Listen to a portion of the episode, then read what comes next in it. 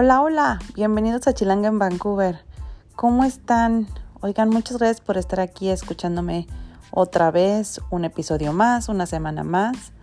Y esta semana les voy a contar unas historias que en el momento yo sentía que me iba a morir, pero ahorita ya casi casi como que me río. Ya los tomo no a burla, pero sí ya como que digo, bueno, no estuvo tan loco. Pero bueno, les quiero contar estas historias y que ustedes me cuenten las suyas. Así que ahorita vamos a un corte y ahorita regresamos.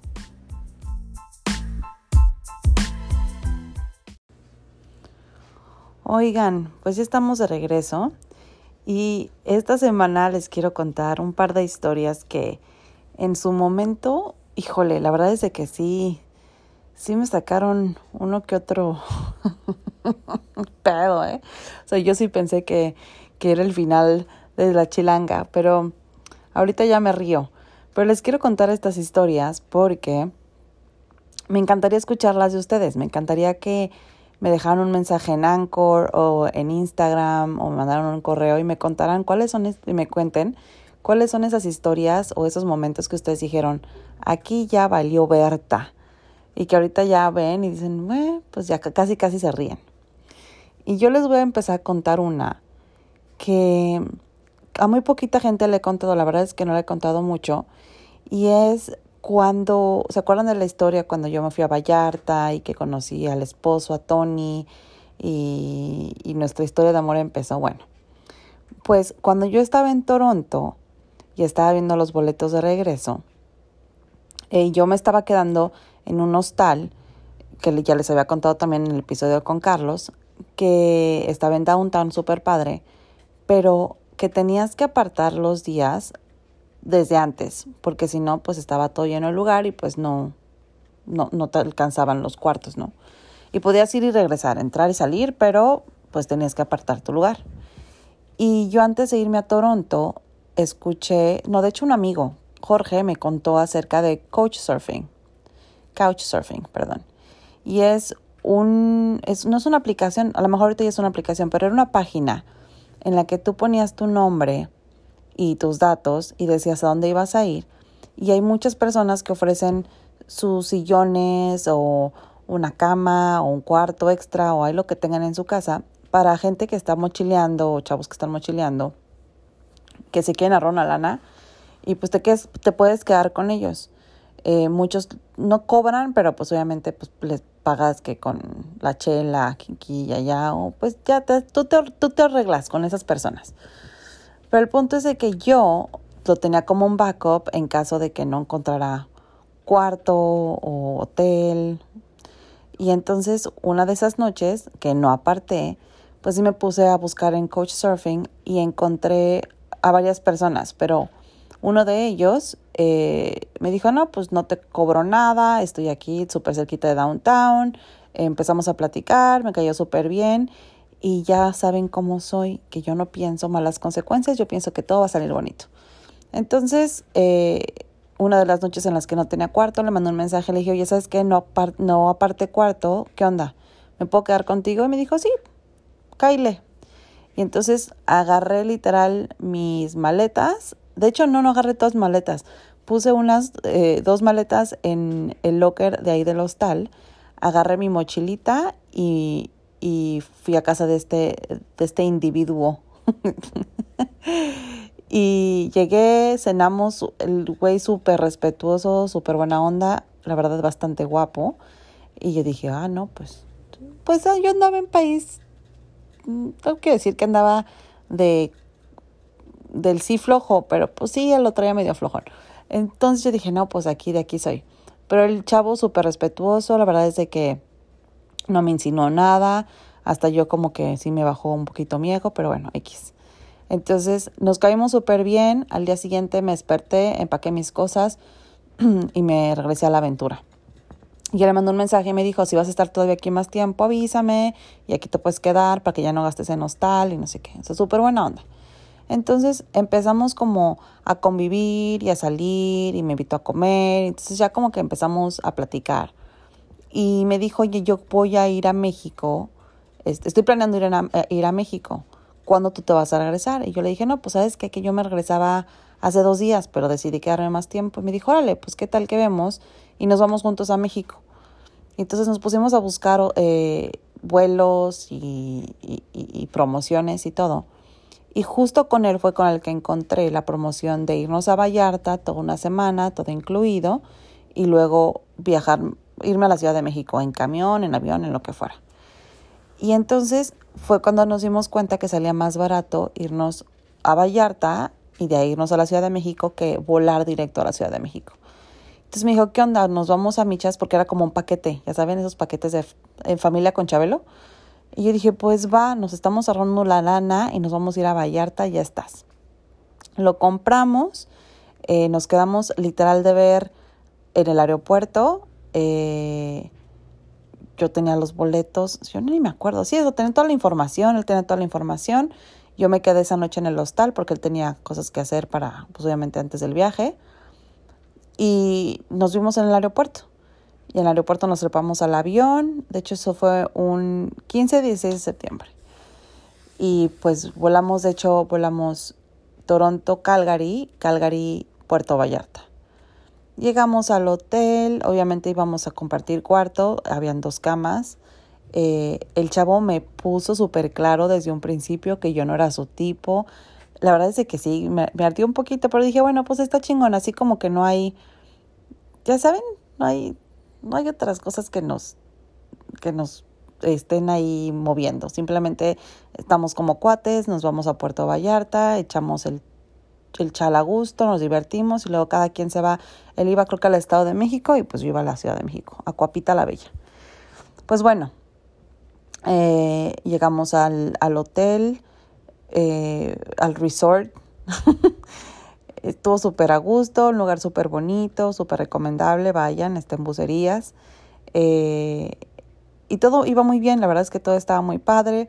De hecho, él le gustó una chavita en la alberca y yo, pero hablaba en español, entonces yo me acerqué a la chavita y ahí le hice el paro con él, nos fuimos de antro, estos dos terminaron besuqueándose y yo, pues yo súper tranquila, que bueno, pues qué chingón, se encontró alguien y ya. Y, y pasaron dos o tres días estando en el, en el hotelín cuando yo empecé, pues empiezas a conocer a más gente y en la alberca conocí un grupo de canadienses, entre los que estaba Tony, pero pues en ese momento yo no, no lo vi, no le puse atención.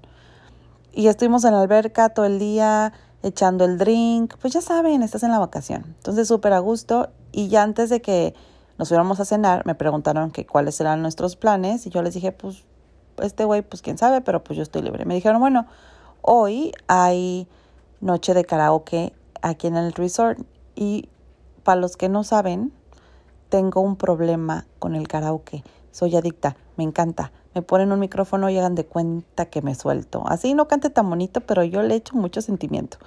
Y yo dije, pues claro, karaoke night, ahí les voy. Entonces, y, y, cuando estaba conociendo a estos chavos y platicando, ahí estaba el susodicho con el que yo estaba en Puerto Vallarta, ¿no? Con el que había viajado. Eh, ya les dije que se llamaba Pavel. Y entonces, pues ya nos vamos al cuarto para arreglarnos. Y cuando subimos al cuarto, el otro güey súper encabronado conmigo. Y yo, ¿y ahora tú qué traes, no? Y me dijo, es que tú ya andas ligando con chavos, no sé qué. Yo, y bueno, ¿y cuál es el problema? La verdad es que no estaba ligando, pero me cayeron muy bien. Ay, sí, pero te vas a ir a cenar con. Y, y luego, pues tú no eres mi papá. Oigan, y que se me suelte, que me dice, es que tú me gustas. Y yo pensé que teníamos algo. Yo dije, a ver, a ver, a ver, a ver, a ver. Tú desde un principio, papacito, me dijiste que yo no era tu tipo. De hecho, te ayudé a que te besuquearas a la otra mexicana. Sí, pero me di cuenta que tú, ya saben. Y yo así como que, a ver, no, güey, párale de contar. O sea, nada que ver, tú y yo me voy a meter a bañar, X. Agarré mis cosas, me encerré en el baño, me bañé y cuando salgo, háganse cuenta que se le había metido el demonio. Tenía una cara de encabronado y me dijo, tú de este cuarto no sales. ¿Y cómo les cuento? Que yo sentía así que toda mi piel se me enchinaba, todo, se me erizó el cuero, o sea, y yo dije, ¿cómo que de este cuarto no salgo? ¿No? Y entonces me dijo, sí, porque tú y yo, yo sé que tenemos algo muy especial y no te vas a ir de aquí hasta que yo te lo exprese y te lo demuestre. Y dije, no manches, este güey me va a violar y luego me va a matar. y nadie sabe dónde estoy. No, no saben. O sea, sí sentí que la Virgen me hablaba. Y yo así como que dije, angelitos de mi guarda, Junior, este, ya saben, todos los ángeles del mundo, a la Virgencita. No, hombre, me volví en ese momento la más católica. Y, y mi reacción fue decirle, ¿sabes qué? A ver, vamos a platicar, déjame, me siento en la cama, tú en la otra cama, y platicamos, no sé qué. Y como que cuando se descuidó, oigan, pues me corrí hacia el balcón y me encerré. Saben que en, hoteles en que puedes cerrar el balcón desde afuera. Pues así lo hice. Cerré el balcón y el güey viéndome con cara de qué pedo. Y se empezó a reír porque me dijo, ¿y ahora dónde te vas a ir? ¿No? Estás encerrada en el balcón. Y dije, me voy a poner a gritar. Y luego dije, no, porque sí, grito. Mira, para empezar, andábamos pitirijos. Y para los que no saben qué es pitirijo, pues andábamos pasados de copas.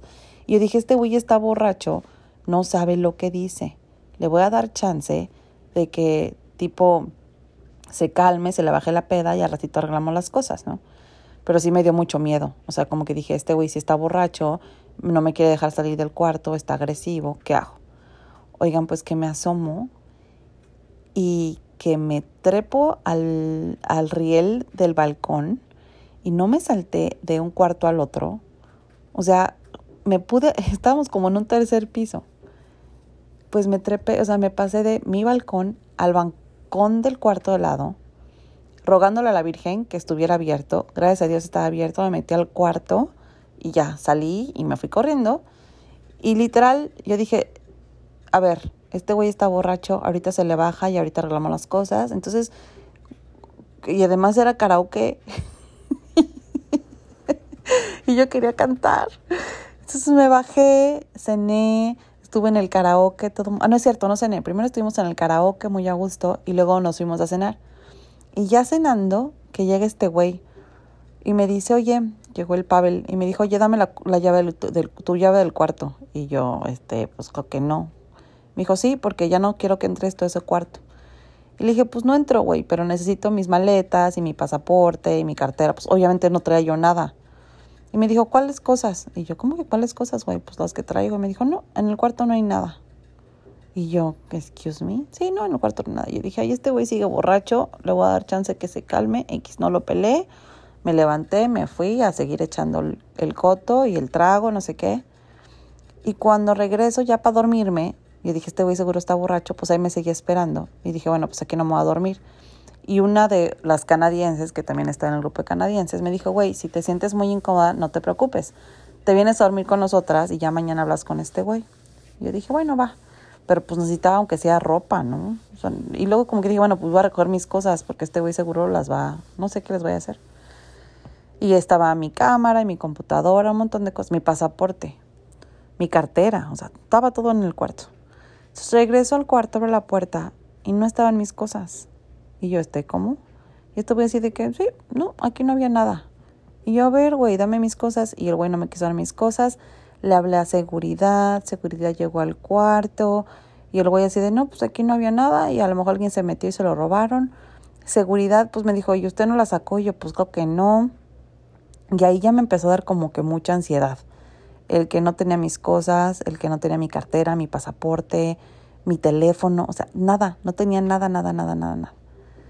Entonces, esa noche me quedé, o sea, se fueron y yo y, me quedé con este güey en el cuarto. Le dije, a ver, güey, ¿cuál es tu pedo? me dijo, pues es que hasta que tú no quieras hablar conmigo y hasta que no te convenza de cuánto quiero estar contigo, no te voy a dar tus cosas. Y yo dije, este cabrón, literal, me quiere coger y quiere que le, o sea, ¿cómo? ¿No? Así de que por mis cosas, no, pendejo, estás pero mal. Agarré literal lo que traía puesto me salí del cuarto y me fui a dormir con las canadienses. Y dije, ya mañana platicaré con este güey que no esté borracho. Porque obviamente el güey seguía pedo, si no es que también otra cosa. Entonces dije, no, este güey no está en sus cinco sentidos, no hay forma de arreglarlo con él ahorita.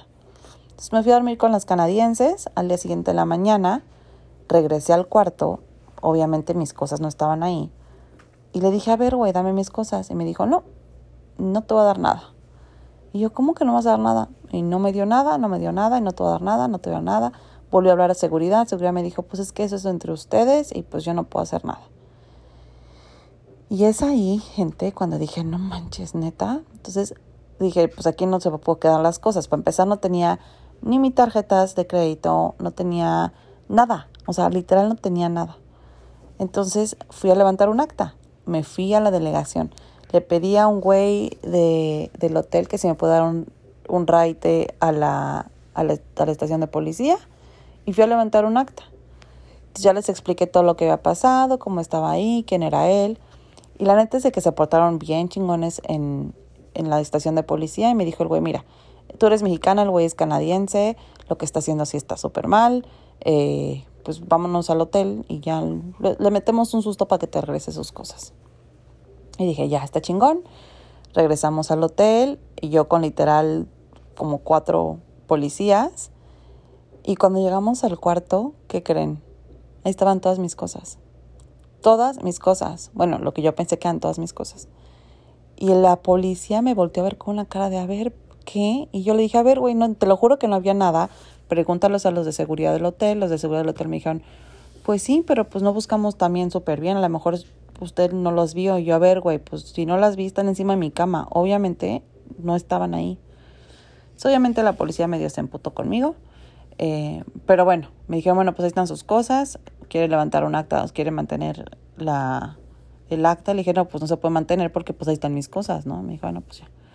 Entonces se fueron, ya tenía yo mis cosas. Yo había tomado la decisión de salirme de ese cuarto, pero obviamente yo tenía derecho de seguir en ese hotel otros días más. Creo que estaba todavía en mi, mi tercer día. Yo tenía cuatro días más, gente, para echar el chal y el desmadre. Y entonces eh, agarré mis cosas y me fui, me dijeron a mí las canadienses porque ellas tenían un cuarto igual súper grande, me dijeron no te preocupes, aquí quédate. De hecho yo hablé con el manager del hotel, me dijo si no te preocupes, pues sigue siendo huésped, no en su cuarto, pero sigue siendo huésped, ya lo pagaron, pues ya. Entonces me fui yo con las canadienses, con todas mis cosas. Oigan, cuando me empezó a ver así entre mis cosas, el güey sabía mi historia con Junior, ya hemos platicado y todo. En mi cartera yo todavía tenía la credencial de lector de Junior. Era algo como que pues, siempre lo tenía conmigo. Pues no el cabrón sacó mi tarjeta, digo, su, su, su credencial de lector. Se la robó el cabrón. Se robó, se robó mi cámara, que también me dolió un chingo porque esa cámara de hecho era de Junior. Y ahí tenía muchísimas fotos, que ya las había subido a mi computadora, pero pues todavía no había subido todas, ¿saben? O sea, como que era mi cámara, era la cámara de Junior y era como tenía un sentimiento, tenía un sentido especial, un, no sé, era una, pues, pues era algo de junior, o sea, era algo que yo mantenía siempre conmigo y pues sí me dio un chingo de coraje. Y me sacó dinero, eh, de hecho todo el efectivo que yo traía me lo sacó, que sí, la neta sí me pegó bien cabrón, porque pues obviamente me estaba dejando casi en ceros el güey. Yo nada más tenía literal dinero para sobrevivir lo que me queda la semana y luego mi boleto para regresarme a la Ciudad de México que de hecho terminé pidiendo prestado porque mi tarjeta no funcionó, entonces le hablé a un amigo le dije, güey, neta, mi tarjeta no funciona, me tengo que regresar a la Ciudad de México y mi amigo me mandó dinero por Electra, ya ni me acuerdo por dónde. Carlitos, no fue Carlos, Carlos Serrano, otro amigo Carlos eh, Zamorano, Charlie, muchas gracias, neta me salvaste ese día, muy cabrón. Pero bueno, el punto es que esa misma noche, el día que me fui a mover con las canadienses, el día de todo mi estrés, fue de hecho cuando conocí a mi suegro y cuando conocí a Tony. Porque yo estaba súper encabronada, tenía muchísimo estrés, eh, o sea, un desmadre. Entonces me acuerdo que estaba yo platicando con uno de los canadienses en el bar, echando el, el, el chal, cuando se acercó mi ahora suegro y me dijo, oye, mi hijo piensa que estás muy guapa y ustedes ya saben que que sigue con esa historia. La verdad es de que tengo que, tengo que decirles que sé que, qué suerte, o sea, que, que, o sea, que seguro no me bañé por una semana porque esa pinche suerte la que tuve no la tienen todas. Em, me pudo haber pasado todo. Este güey me pudo haber violado, me pudo haber caído del pinche eh, pasamanos cuando me estaba saltando de un balcón al otro. Eh, los policías me pudieron haber echado una, pues no sé, me hubieran atracado también. Eh, me pudieron haber pasado muchas cosas, pero yo sé que tengo muchos ángeles que me están cuidando. Pero les cuento esta historia porque han sido de las veces en las que más miedo he tenido. O sea, yo nunca me había sentido con todo el, o sea, todos los vellitos, todo el cuero, todo erizado. O sea, cuando este güey me dijo, de aquí no te vas, fue cuando dije, no, pues ya valió madres. Sí, me dio muchísimo miedo. Y gracias a Dios reaccioné con la calma del mundo, que si ustedes me conocen saben que yo no soy esa persona, así entro como en locura y tengo que actuar, tengo que actuar, pero como loca. En ese momento algo me dijo, tú tranquila, serena, morena, no te me engoriles, chill out y trata de ser la persona más, o sea, más relajada y ahorita vas a encontrar una salida. Y la encontré, saltándome de un balcón al otro. Pero la verdad es de que ahorita lo pienso y digo, no manches, qué pinche suerte, pero qué terror, qué terror. Y más pues porque yo no sabía qué puede haber pasado, porque yo no le dije a nadie dónde estaba. Creo que nada más sabían Carlos y Dana, pero pues no sabían exactamente dónde estaba, con quién estaba, nada. Y dije, ahorita neta este güey me viola, me mata y desaparezco y nadie se entera, ¿no? esa es una historia bastante, bastante estresante. Y se las cuento también porque esas son de las historias que, que recuerdo y digo, no manches, todo lo positivo que vino de, de, de, esa situación, ¿no? Y tenía mucho miedo, me dio muchísimo miedo, pero nunca he tenido tanto miedo como hasta hace tres semanas. Les cuento rapidísimo. Hace tres semanas, bueno, Rosina, mi hija, les doy así como un avance de, mi hija la mayor, Rosina, ya quiere ir, ya quiere irse a la escuela solita caminando, ¿no? La escuela está muy cerquita, pero tiene que cruzar dos calles bastante congestionadas, que siempre la gente le vale madre y van en chinga. Entonces, como que estamos practicando que ella solita cruce la calle mientras yo la veo. O sea, cuando la estoy viendo y cuando la estoy, estoy, ella lo puede hacer y entonces veo que lo está haciendo bien. Anyways, eh, Rosina se va adelantando, vamos caminando hacia la escuela Rosina apachurra el botoncito para cruzar la calle, la lucecita se prende, viene un, un, coche, el coche se para y Rosina, pues obviamente, ya que vio que todo está seguro, empieza a cruzar la calle. Pues el coche que estaba parado no le aceleró, no le aceleró, le pegó al gas. Y cómo les cuento que Rosina metió un salto que si no hubiera saltado, no sé si le hubieran apachurrado, pero seguro si le hubiera pegado el coche a mi hija. Y esos momentos, esos tres segundos, hagan de cuenta que yo nunca había tenido tanto miedo. Tanto miedo de que lastimaran a alguien, o sea, que es mi hija. Alguien que sangre de mi sangre, es mi hija, es mi crío, ¿no? Y entonces veo que Rosina salta y, y sigue caminando y a mí hágate cuenta que me metieron un cohete por el culo. Crucé la calle en ching, o sea, me adelanté, le apachurré el botón otra vez, el coche empezó a caminar, Rosina llegó a la esquina, yo caminé, venía yo con, de hecho con otra amiga, con una mamá que también va a la escuela con mis hijos. Crucé la calle, le entregué a mis otras dos hijas, Rosina estaba ya con ella, yo sabía que ya estaban seguras, y empecé a correr detrás del coche. Yo dije, ahorita, ahorita lo, a la persona que está en el coche me las voy a madrear. ¿Cómo es posible? ¿Cómo es posible que le haya hecho eso a mi hija? Me puse a correr como histérica porque dije, bueno, por lo menos si no alcanzo el coche, la placa, le voy a hablar a la policía. Entonces corrí detrás del coche, le tomé fotos al coche, traté de parar el coche, pero luego algo me dijo, güey, si eso le hizo una niña, si tú te le pones enfrente, la persona te va a apachurrar. Y pues ya corrí detrás del coche, de hecho una amiga santana me vio y me grita de que, hi, good morning. Y yo le empecé a hablar en español como estúpida, así de, es hija de la chingada, o lo que sea, hombre, mujer, ello, ella, lo que sea, casi apachurra a Rosina. Y la otra así de, sorry, I didn't speak Spanish. Y yo, ah, toda histérica.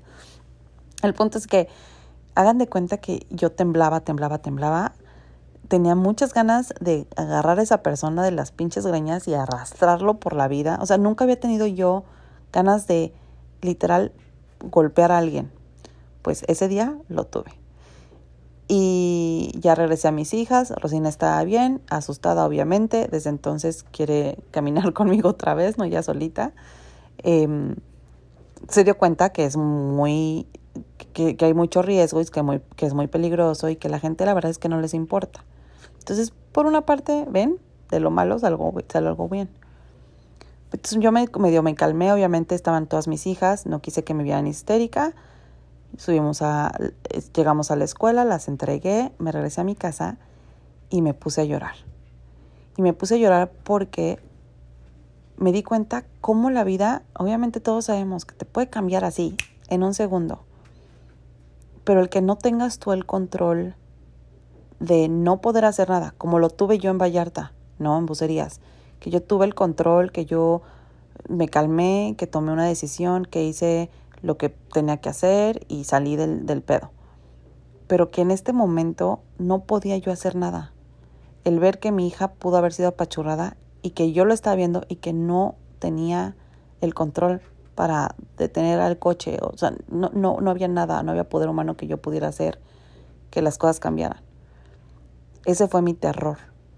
Mi terror de que alguien podía lastimar a mi hija y que yo no podía hacer nada. Y entonces, desde ese día he estado pensando que para mí, ahora que soy mamá, no hay terror más grande que pensar que algo le pase a mis hijas y yo no poderlo controlar. Simplemente el que, el que mis hijas no estén bien me da terror, terror. Miren que han pasado por varias. Maya se ha fracturado dos veces, una el codo, el otro fue el codo. No es cierto, Maya se fracturó el codo y se ha abierto la cabeza tres veces y ya esa es otra historia que les contaré. Emilia se fracturó también el codo y la clavícula. Eh, ya sé, ya sé, parece que las maltrato, pero no las maltrato, lo juro. Ya hasta le hablaban a servicios infantiles, pero fueron accidentes. Entonces yo sé que es el no tener control y que las niñas estén lastimadas y que no puedo hacer nada. Pero en ese momento, cuando yo vi que a Rosina casi la apachurran, no fue híjole, fue un accidente y, y pues ya está bien. En ese momento fue, lo están haciendo a propósito, van a lastimar a mi hija y yo no puedo hacer nada. Y entonces, pues sí, sí, uno se queda pensando que la vida te puede cambiar en un segundo, en un boom, en un abrir y cerrar de ojos. Y por eso desde entonces lo he estado platicando mucho con mis hijas, lo he estado platicando mucho con mis amigos, lo he estado yo analizando mucho. Y es que tenemos que vivir hoy el momento como si literal, yo sé que se escucha bien trillado y que mucha gente lo dice, como si fuera el último momento, como si fuera nuestro último chance. Pero es en serio, hasta que no te pasan cosas así, hasta que no estás en un momento de, de terror, de, de angustia, no te das cuenta qué tan bendecidos somos y qué tan suertudos tenemos de tener una oportunidad de vivir, simplemente oportunidad de estar vivos. Y entonces, el día de hoy les vengo con una plática inspiracional. Simplemente vivan hoy como si no tuvieran mañana.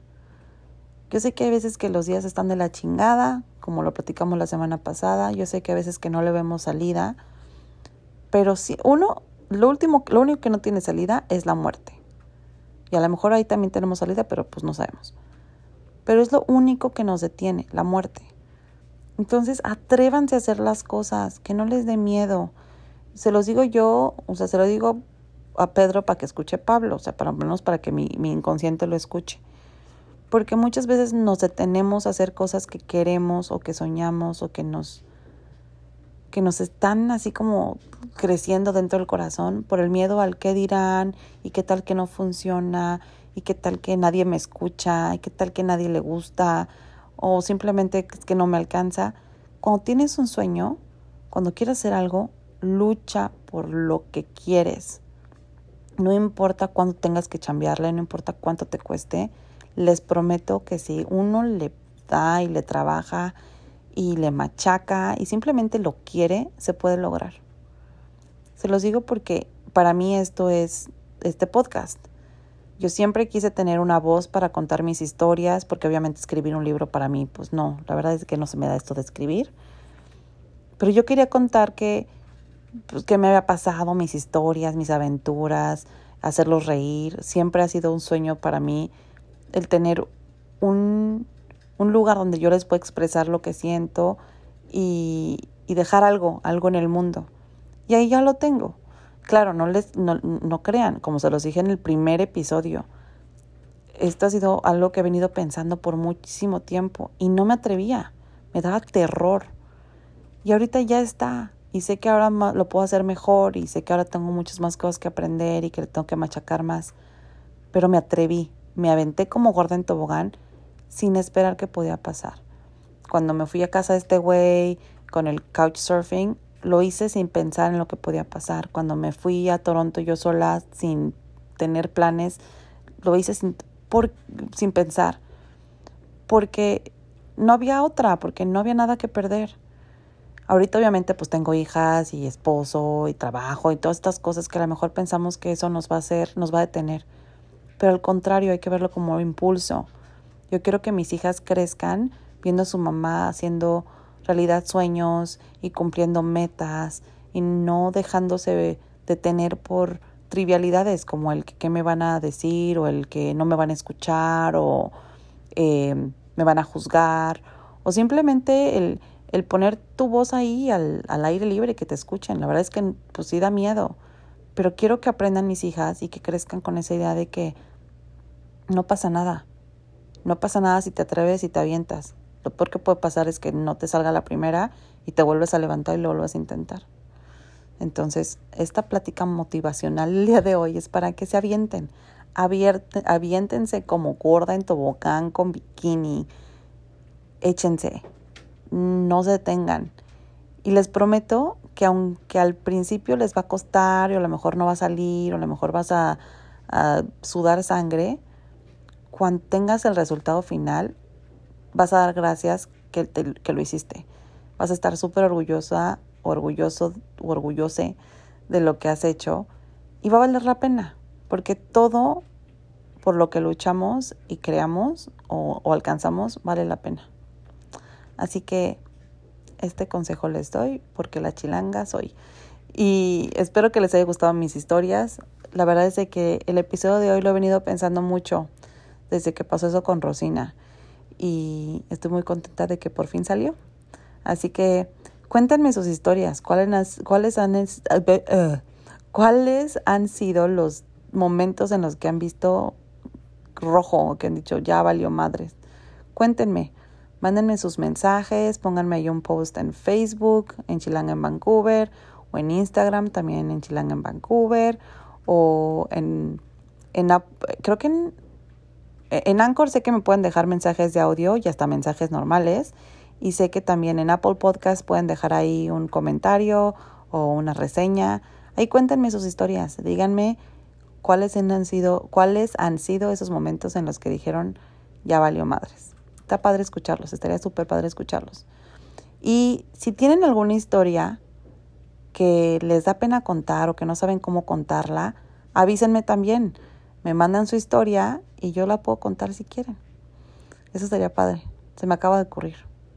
Bueno, ya será otro proyecto. Ah, por cierto, si no se han dado una vuelta, ya está el primer episodio en inglés de Chilanga en Vancouver. El primero que puse la semana pasada fue como un intro, pero ahora sí ya está uno bien ahí. Es de cómo conocí al Tony. Ustedes ya saben la historia si me vienen siguiendo, pero pues ahora está en inglés por si la quieren escuchar en inglés. La verdad es de que eh, no es lo mismo, no es lo mismo contarlo en inglés que en español. No tiene tanto sabor. Por lo menos yo siento que le hizo falta un poquito más de sabor. Que me lo eché muy rápido, estaba muy nerviosa, pero, pero ya lo hice y sé que puedo, puedo aprender más y lo puedo hacer mejor. Pero bueno, si no se han dado una vuelta y lo quieren escuchar en inglés, dense una vuelta, escúchenme, no sean malos. Y cuéntenle a sus amigos de Chilanga en Vancouver. Muchas gracias por escucharme, que tengan un excelente día, semana y nos vemos en el próximo episodio. Los quiero. Adiós. Se lo lavan. Como siempre, la Chilanga en Vancouver. Out.